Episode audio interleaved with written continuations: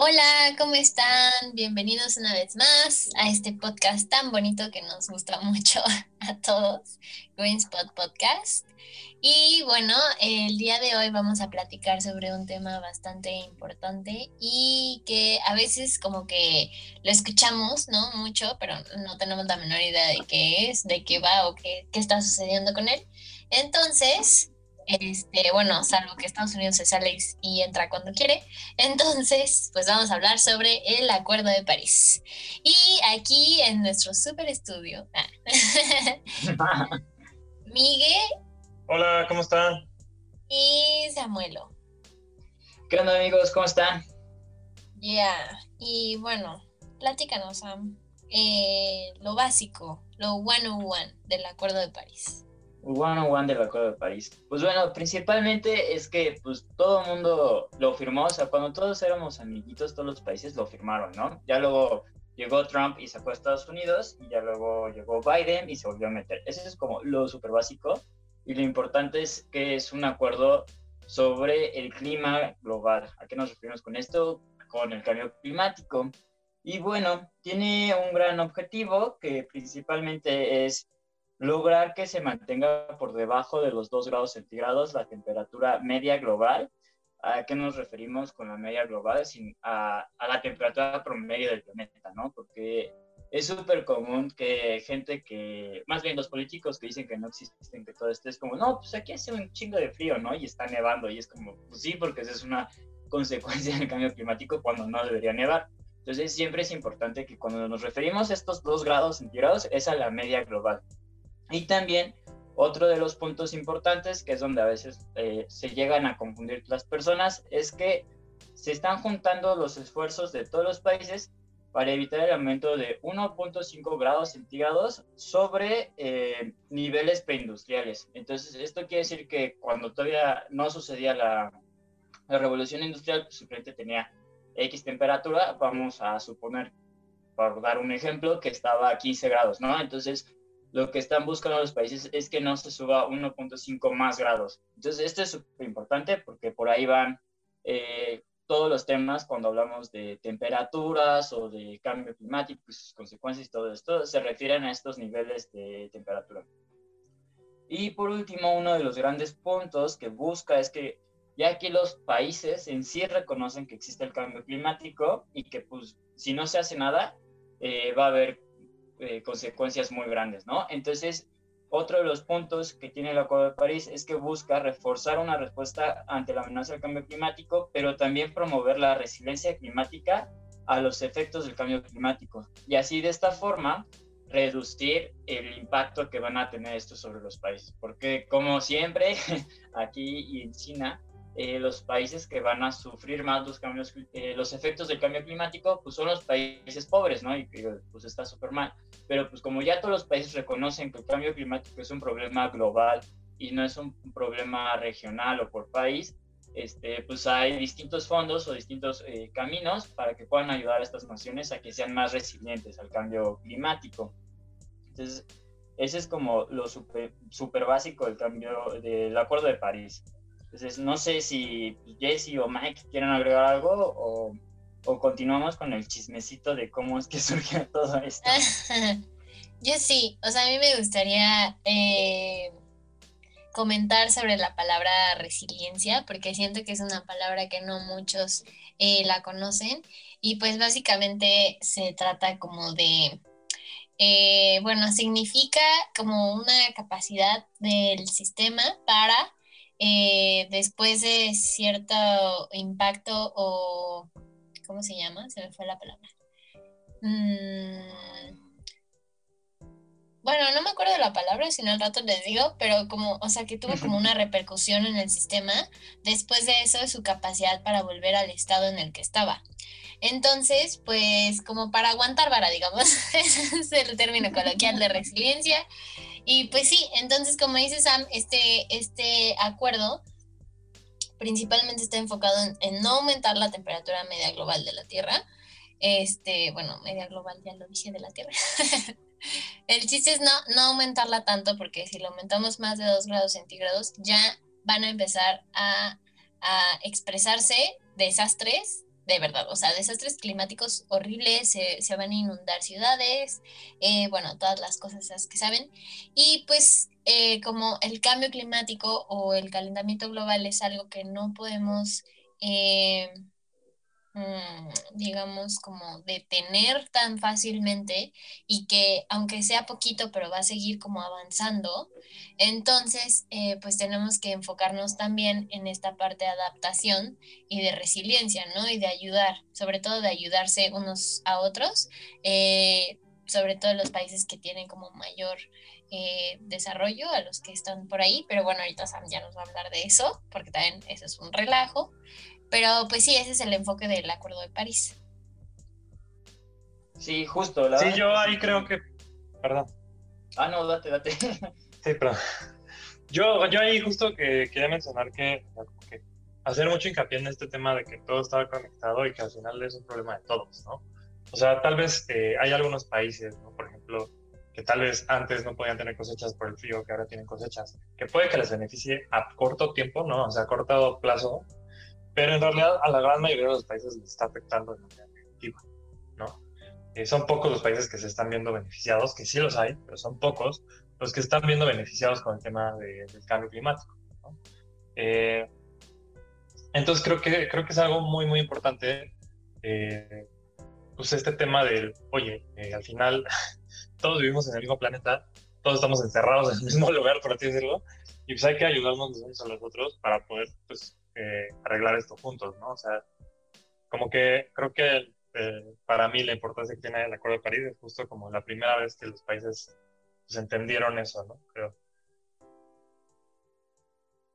Medio sí, ¿no? Porque desde el protocolo de Kioto se supone que los países este, desarrollados tenían que apoyar a los eh, vías de desarrollo, pero, o sea, sí es o sea, desde ahí, digamos, lo están arrastrando, ¿sabes? Como que tienes que ayudar, así, pero no sé, como que lo que sí, o sea, lo que sí este, yo coincido es que el Acuerdo de París, eh, por lo menos ya se tiene más eh, normalizado, digamos, que justo, o sea, como dices tú, Mike, somos un equipo, ¿no? O sea, y todos vivimos en el mismo planeta, todos, digamos, estamos encerrados en el mismo lugar, y que si no trabajamos en equipo, pues nos vamos a, a ir muy lejos, ¿no? Entonces, o sea, sí es algo que ya, ya se había dicho, digamos, como ya se había pensado, pero creo que justo en este acuerdo es cuando ya la mayoría, o sea, ya les como que les cayó el 20.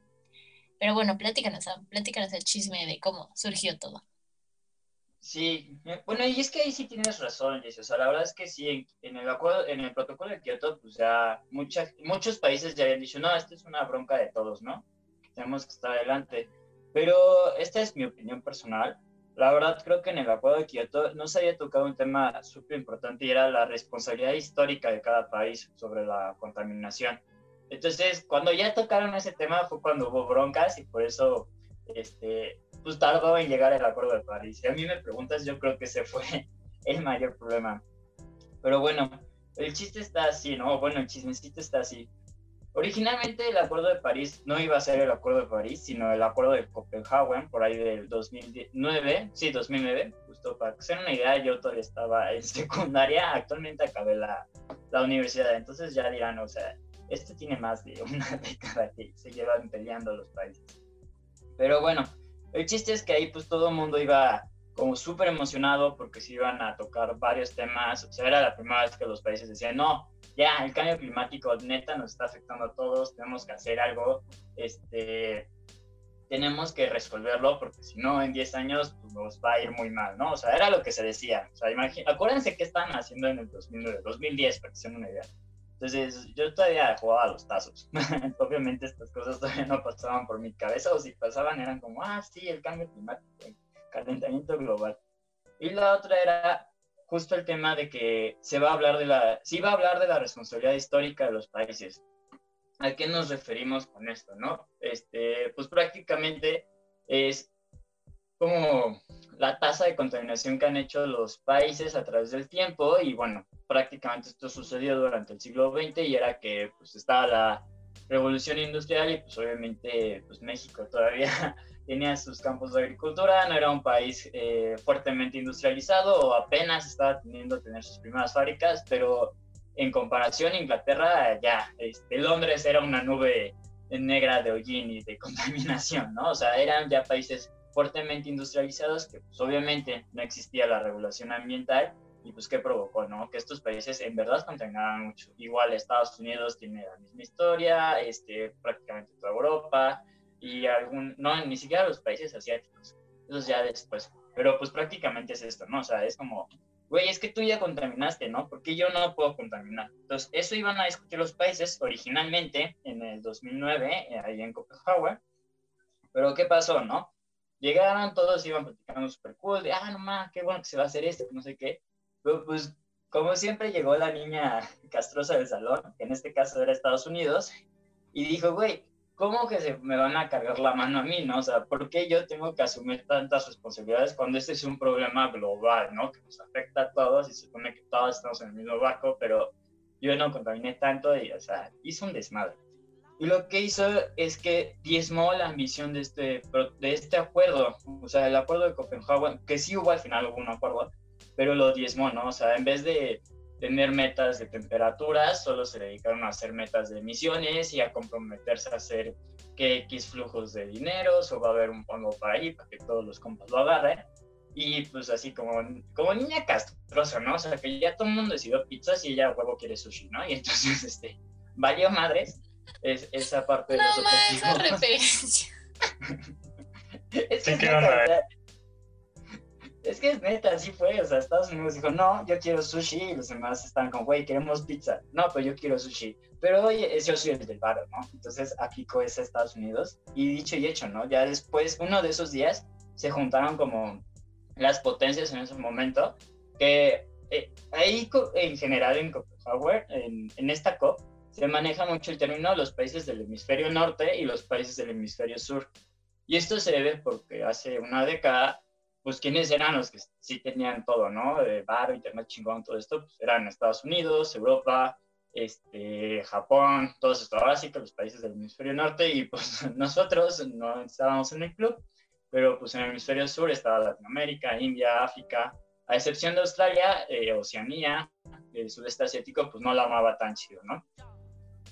Y entonces se juntaron los del hemisferio norte y dijeron, ¿sabes qué? Esto es un abuso hacia nosotros, ¿cómo, ¿qué se creen estos para exigirnos eh, esta responsabilidad histórica de contaminación? No lo vamos a aceptar y vamos a proponer esto, ¿no? Ellos, pues como compas, así como tus compas, hermano la peda, dijeron que sí y que te iban a cargar la mano y entonces pues decidieron que ellos iban a bajar X cantidad de emisión, que la verdad no era, las, no era suficiente para mitigar cierto, el impacto del cambio climático. Pero pues cuando llegaron a la COP, ya con todos los países, pues los países del hemisferio sur dijeron, güey, no, o sea, neta no vamos a aceptar esto, esto es un abuso, este, también nos dejas mucho nuestra suerte, porque mucho ahí era que pues apenas, o sea, se no idea, apenas están empezando las energías renovables. Estábamos viendo los primeros paneles solares que costaron una lana, o sea, neta costaban dos casas, era, eran muy caros. Y pues era mucho el de, oye, pero pues tú ya tienes la tecnología, ¿no? Échanos la mano, ayúdanos, pero pues obviamente no querían porque eso no deja dinero. Y pues se pelearon eh, los países del hemisferio norte y del hemisferio sur y dijeron, pues sabes qué, no va a haber acuerdo, bueno, no, más bien, no vamos a firmar esos, eh, esas metas que tú estabas diciendo, Estados Unidos y todo el, hemisferio norte, y pues quedó en prácticamente que se comprometían a bajar sus emisiones de carbono. Lo único bueno que pasó en Copenhague, porque esta COP se considera así el fracaso de, de las COPs, o sea, es como lo peor de lo peor que pudo haber pasado en una COP, pasó en esa COP. Y entonces, lo único bueno es que se sentaron las bases para que en las siguientes COPs se hablara del tema y de esta necesidad de que todos los países estuvieran de acuerdo. Y es cuando ya llegamos a la COP21 en el 2015, donde se habla del Acuerdo de París y que todos los países tienen que trabajar en conjunto para lograrlo, ¿no? Eh, esto se ve mucho que ya había varios acuerdos bilaterales entre los países que, pues, ah, pues sí, yo te doy esta tecnología o te doy acceso a tales cosas y sí. Entonces agarraron, los juntaron en esta COP, la COP21, y crearon el famosísimo Acuerdo París, que pues prácticamente eh, pues entra en, entró en vigor el año pasado, el 2020, porque estuvo ratificándose en los últimos años. Pero bueno, eh, e, esto es lo que pasó, ¿no? O sea, este es el chisme. La neta es que fue un pleito de salón entre la niña castrosa y los demás para que ya ella tomara su responsabilidad, ¿no? Pero pues obviamente el Acuerdo de París tiene distintas metas, eh, tiene metas ambientales, económicas, sociales, chalala, que pues eh, son súper importantes, pero pues Mike nos va a decir qué onda con las metas, porque la verdad también son súper importantes, ¿no? Sí, digo, gracias por, el chisme. Eh, justo, las metas ambientales, ¿no? O sea, fueron, fueron varias metas, ¿no? Pero se puede separar en, las tres este, esferas del desarrollo sostenible, ¿no? Que estas tres esferas son el tema del, tema ambiental, económico y social. Eh, digo, ahorita hay, hay personas que dicen que también lo cultural también es importante, ¿no? Pero digamos, estas son las tres estándar. Eh, y bueno, en el tema ambiental, pues obviamente fue el tema de la adaptación y la resiliencia, ¿no? Como decía bien Talleres, a los efectos por el cambio climático, ¿no? Reduciendo una vulnerabilidad, una vulnerabilidad pues, eh, al cambio climático. Eh, esto se trató pues, de básicamente pues, hacer que los esfuerzos que se estén haciendo se fortalecieran, se hicieran este, más grandes y este, pues, se, se, haga una mayor adaptación mediante el apoyo y la cooperación internacional. ¿no? Que digo aquí, por ejemplo, un gran ejemplo puede ser Alemania con, la GIS, ¿no? que la GIZ, que es una agencia alemana que, por ejemplo, en México apoya muchísimo al tema climático. ¿no? Eh, en temas económicos, pues obviamente aquí también, como bien hablábamos, eh, los países desarrollados son los que están eh, pues no, no, no quiero decir culpables, pero tal vez todos somos culpables, pero tal vez los más culpables. Entonces, pues eh, estos países desarrollados tienen este, una obligación de apoyar a los países en desarrollo para pues, poder llegar a este, este futuro este, limpio y resiliente. ¿no? Eh, y por último, en el tema social, pues básicamente lo que dice es que, oye, tú, país desarrollado, tienes la tecnología, tienes un poquito más de la culpa, eh, pues tú tienes que ser el que, el que sea el líder, ¿no? Y el que vaya eh, haciendo, o sea, como poniendo el ejemplo hacia los otros, hacia los otros países, ¿no? Que digo, aquí, por ejemplo, es un tema muy, muy importante, porque muchos países desarrollados lo que dicen es, oye, los países, en, más bien los, los, países en vías de desarrollo, ¿no? Lo que dicen es, oye, los países desarrollados están contaminando un montón, yo también, y ya está, y ya son desarrollados, ¿no? Yo también, o sea, ¿por qué no puedo contaminar si quiero ser igual de desarrollado que ellos, ¿no? Entonces esto es algo muy, muy importante porque al final, pues creo que es humano, ¿no? O sea, tú, tú ves que el otro ya, ya hizo su, cagadero y ya le va chido, ¿no? Y, y no te quiere ayudar, y, pero te dice, ah, pero tú no hagas cagadero. Justo.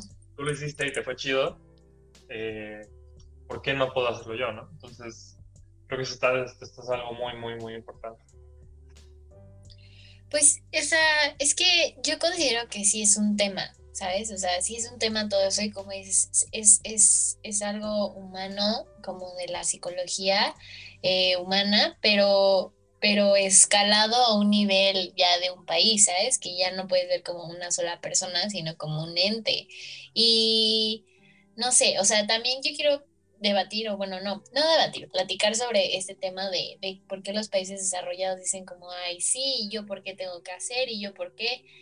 Y, y tampoco es como que ellos tengan la culpa o, o se les vea como los malos o, o, o, como con esta envidia de, ay, no, pues yo que soy este, en vías de desarrollo, este, pues te envidio a ti y entonces tú tienes que hacer más que yo. O sea, no siento que sea eso, y que puede parecerlo, sino que eh, pues simplemente, o sea, ya eh, viajándonos como a, un, a una escala más pequeña, donde ya está la sociedad de cada país, las personas que viven en, en países en vías de desarrollo, muchas de esas personas a veces no se pueden preocupar por el cambio climático o por el calentamiento global o por problemas así, ¿saben? O sea, hasta en nuestro mismo país, en México, eh, pues eh, existen personas que neta no, o sea, por lo único que se pueden preocupar es por conseguir alimento y por ver cómo le van a hacer para poder comprar comida o para conseguir agua, ¿no? Que bueno, eso también tiene como un, este, es una consecuencia del cambio climático, pero ellos no lo pueden ver como algo tan grande. Entonces, eh, creo que es justo por eso, o sea, los países desarrollados ya tienen, eh, pues, cierto, eh, cierta calidad de vida, ¿no? Para sus habitantes, su población. Y pues entonces ahora sí se pueden poner a pensar en cosas más, pues, grandes, como es cómo hacerle para para, no sé, para tener esa producción que han tenido, esa, ese desarrollo, pero ahora sin contaminar, ¿no? Y pues los países en vías de desarrollo, no digo que no deban, o sea, que deban de contaminar y así, pero pues creo que, o sea, es más, eh, te, te, toma más tiempo o te consume más tiempo, pues también ver otros problemas como cómo le voy a hacer para darle de comer a toda mi población. Entonces, eh, pues esa es la situación, o sea, por eso se le exige tanto a los países desarrollados en este tipo de temas, eh, porque pues sabemos que no, no, no hay una igualdad, ¿no? Entre todos los habitantes del planeta. Y, y creo que también el, la intención de este tipo de acuerdos es que, es que podamos aspirar a esa igualdad o a esa equidad en, la que eh, pues no, no, no nada más los países o los, la población de los países desarrollados pueda acceder a cierto tipo de cosas o pueda tener una calidad de vida o bla, bla, bla, sino que pues todos en el planeta, ¿no? Porque aparte, eh, pues el cambio climático nos va a afectar a todos. Lo que sí es que le va a afectar más a las poblaciones que son vulnerables. Y esto es de lo que ya se están dando cuenta y esto es de lo que también trata el Acuerdo de París y esto es de lo que también nosotros tenemos que tomar en cuenta, ¿no? Porque al final de, de, todo, pues, o sea, sí decimos como, ay, sí, que la ONU hable y que la ONU negocien y que ellos hagan bolas y no sé qué, y las COPs y los acuerdos y yo no hago nada. No, o sea, también este, desde desde nuestra trinchera, desde nuestra comunidad, podemos eh, pues empezar a ver estos problemas, comprenderlos eh, y comunicarlos, ¿no? Y estar todo el tiempo como que, eh, pues, pensando en esto para que, para que también podamos exigir a nuestros líderes, ¿no? Que, que recuerden, que piensen en las otras personas y que no todos vivimos en una burbuja.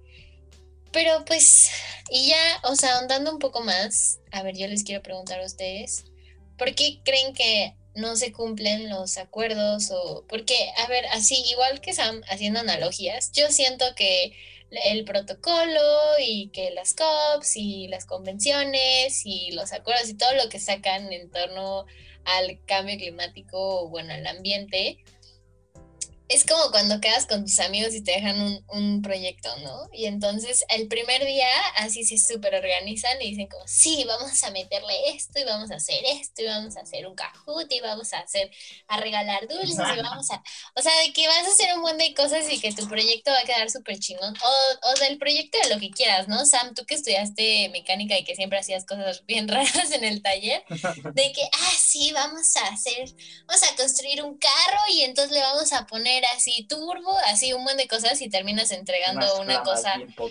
Ajá, pero terminas entregando una cosa horrible porque no te dio tiempo, porque no te pusiste de acuerdo bien, porque no empezaste a trabajar desde el inicio y porque nada más lo dejaste en sueños. Entonces yo siento que eso son los acuerdos y los protocolos y bla, bla, bla en donde, ay, sí, vamos a poner este mecanismo de reducción de emisiones y van a tener que hacer sus informes y van a tener que así, entonces ya estás, el plan, o sea, armado súper, súper chido y a la mera hora de hacer algo, no se hace casi nada, se hace lo menos que se, que se tiene que hacer, entonces, ¿ustedes qué creen? Esa es mi opinión, ¿no? Pero ¿ustedes qué piensan?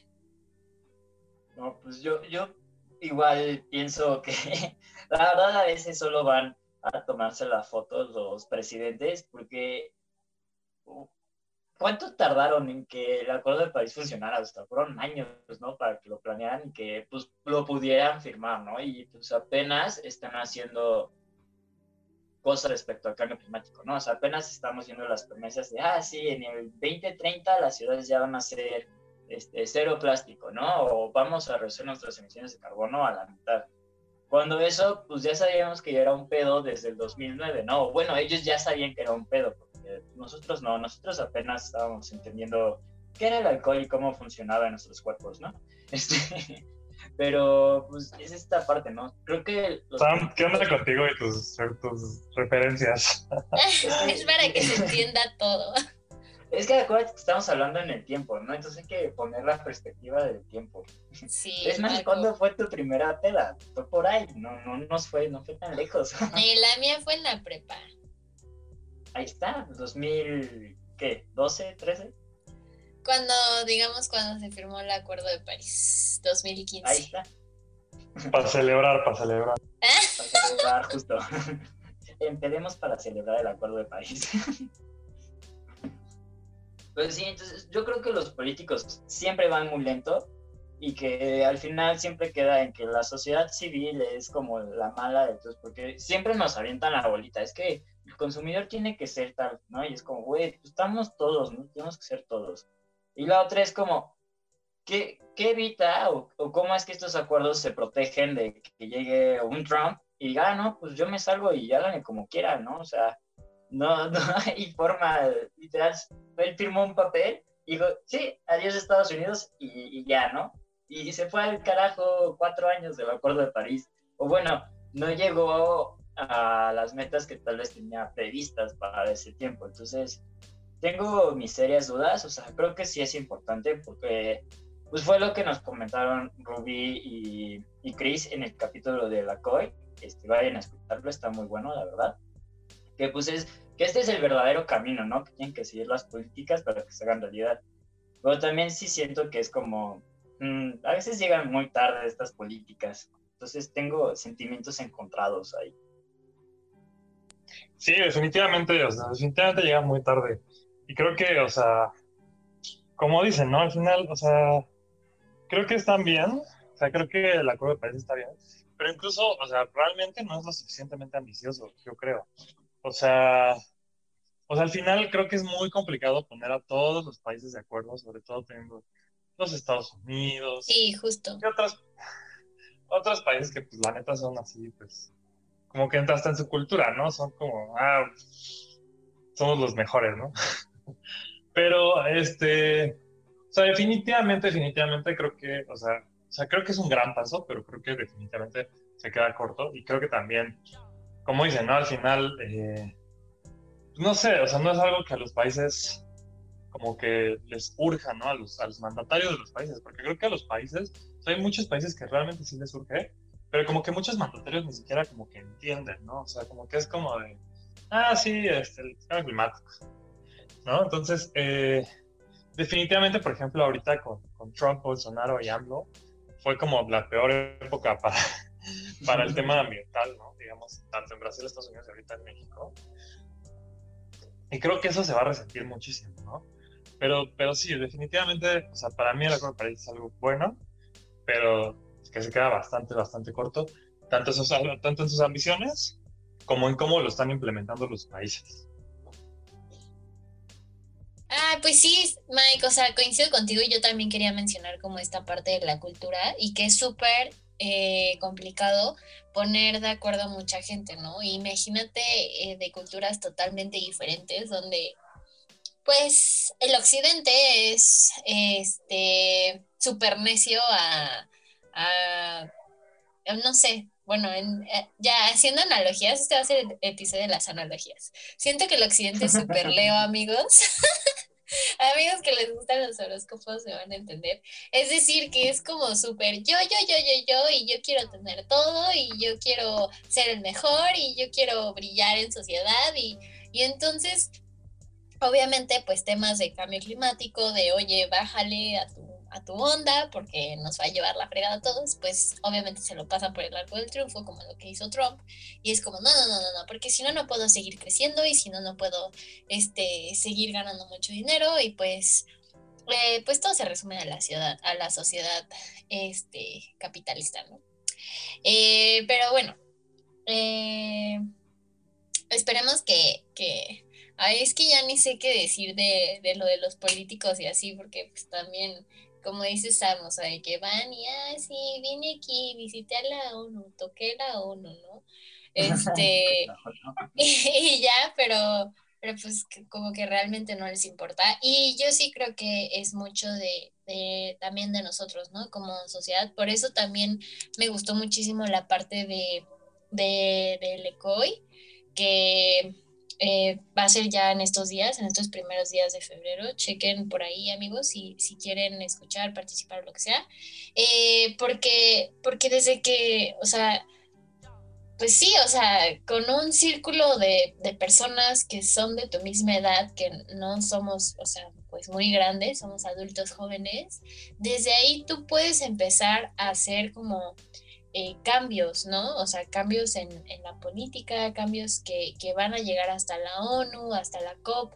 Entonces eso se me hace súper chido, porque ya igual los, los políticos están diciendo como, pues no somos los únicos, no sabemos todo y pues creo que necesitamos que, que también nos digan.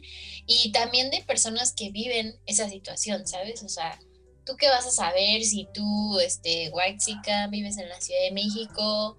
Este, en una colonia súper bien, nunca te ha faltado nada, pues tú qué vas a saber de resiliencia, de adaptación al cambio climático, de temporada de secas, temporada de lluvias que se están desfasando, de que no puedes este, cultivar, etcétera. Entonces, pues eso se me hace muy chido. Y bueno, ya casi para cerrar, nada más les vamos a, a, comentar. Eh, más o menos México por dónde anda en esto del, Acuerdo de París. Y pues México básicamente se comprometió a dos cosas, a reducir sus emisiones y a, como a darle muy cañón a todo este tema de la adaptación, sobre todo por el territorio que tenemos, ¿no? que es bastante extenso, eh, por las poblaciones que tenemos y también porque eh, si, si continúa todo este rollo del cambio climático, según yo, se va a inundar eh, como un, un, poquito de la península de Yucatán y Baja California, ¿no? No sé si...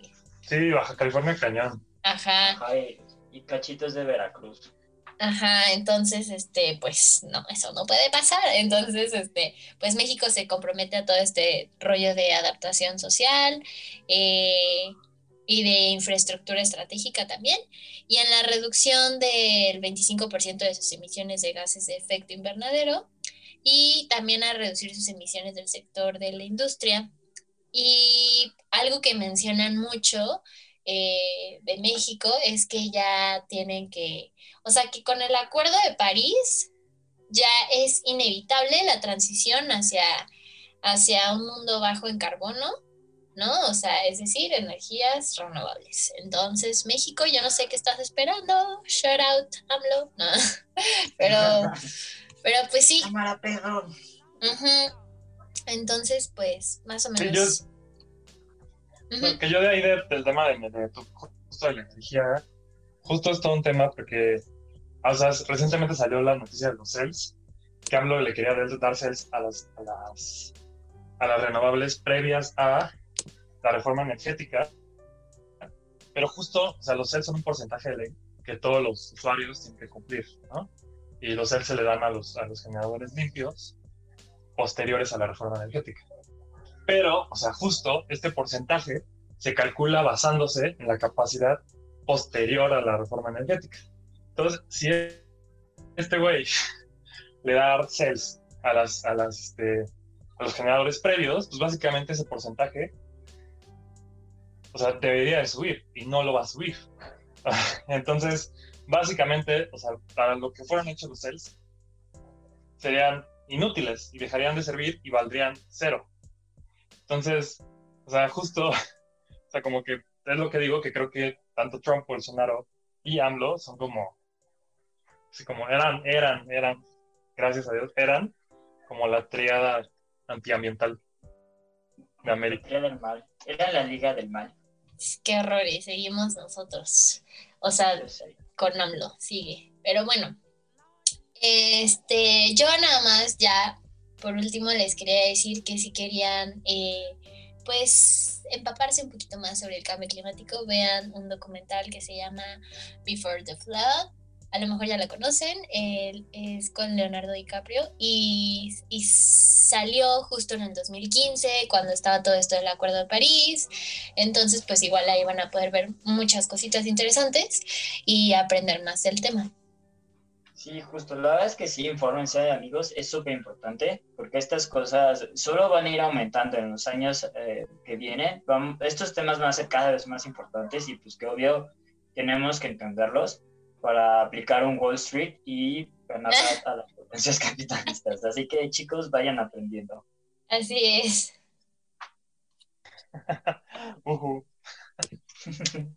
y bueno, no olviden que si les gustó el podcast, compártanlo, califíquenlo y pues síganos en las distintas plataformas.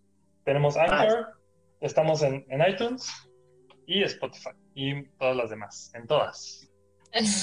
sí, y también eh, síganos en nuestro Facebook y en nuestro Instagram, porque ahí también ponemos como información. O sea, si escucharon el podcast y se les pasó algo, pues ahí lo van a poder también ver, ¿no? Como más de forma escrita.